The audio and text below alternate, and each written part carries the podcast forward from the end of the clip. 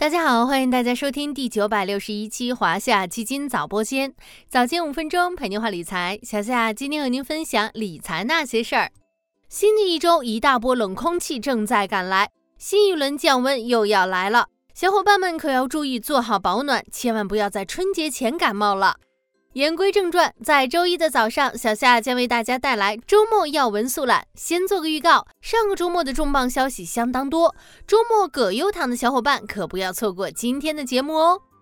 一、十二月重磅经济数据出炉。十二月重磅经济数据出炉，国家统计局周末发布了二零二三年十二月份全国 CPI、PPI 以及外贸数据。其中，二零二三年十二月份 CPI 同比下降百分之零点三，环比上涨百分之零点一；二零二三年 CPI 同比上涨百分之零点二；二零二三年十二月份 PPI 同比下降百分之二点七，环比下降百分之零点三；二零二三年 PPI 同比下降百分之三点零。二零二三年，我国货物贸易进出口总值四十一点七六万亿元，同比增长百分之零点二。其中，电动载人汽车、锂离子蓄电池和太阳能电池等新三样产品合计出口首次突破万亿元大关。二，二零二三年新增信贷二十二点七五万亿。根据央行发布的二零二三年金融和社会融资数据显示，二零二三年十二月末，人民币贷款余额达二百四十二点二四万亿元，广义货币余额、社会融资规模存量同比分别增长百分之九点七、百分之九点五。其中，制造业中长期贷款、普惠小微贷款、绿色贷款同比增速大体保持在百分之三十至百分之四十，金融服务实体经济质效持续提升。三，证监会更大力度引入市场中长期资金。证监会机构司副司长林小征近日介绍了资本市场投资端改革情况，涉及权益类基金、个人养老金投资收益波动等方面内容。证监会正研究制定资本市场投资端改革行动方案，作为未来一段时间统筹解决资本市场中长期资金供给不足等问题的行动纲要。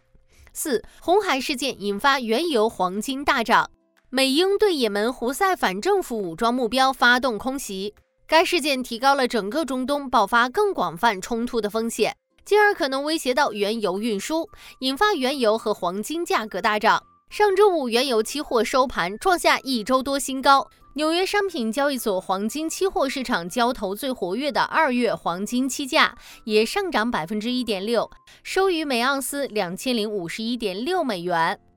五，今年首次 IPO 被否。一月十二日，盛华波因不符合发行条件、上市条件或信息披露要求，IPO 上会被否。公司沪市主板 IPO 由此终止，成为二零二四年沪深北三大交易所首家 IPO 被否企业。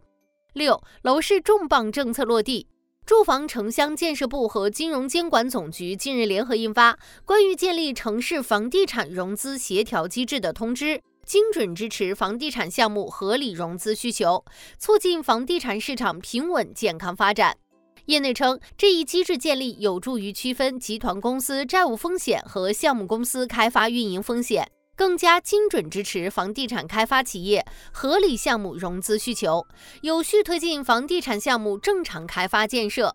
七，一地支持电影开场后也能退票。